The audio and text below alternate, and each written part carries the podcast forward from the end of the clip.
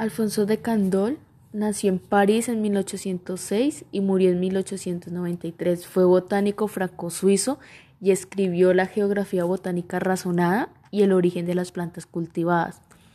En sí, Alfonso de Candolle fue posiblemente el primer botánico que investigó de forma sistemática el origen geográfico de las plantas cultivadas, en su obra publicada por primera vez en 1882.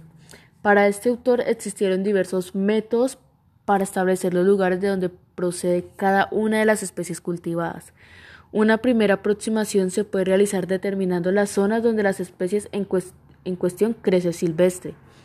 El hallazgo de restos arqueológicos de las mismas, las menciones en documentos históricos y el estudio de la diversidad de nombres que recibe son otros instrumentos que pueden ser utilizados.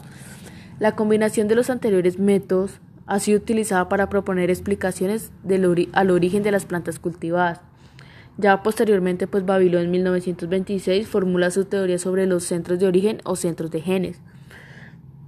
Ya en el libro de Geografía Botánica Razonada, esta hace énfasis en la necesidad de indagar para interpretar la distribución de las plantas, no solo en condiciones climáticas presentes, sino en las que son consecuencias en condiciones anteriores, de igual manera discute el efecto de los factores externos, que es la temperatura, luz, humedad, sobre la distribución de las plantas, asignando el efecto al primero. Incluye también los diferentes tipos de distribución, introduciendo el endémico al lenguaje fitogeográfico.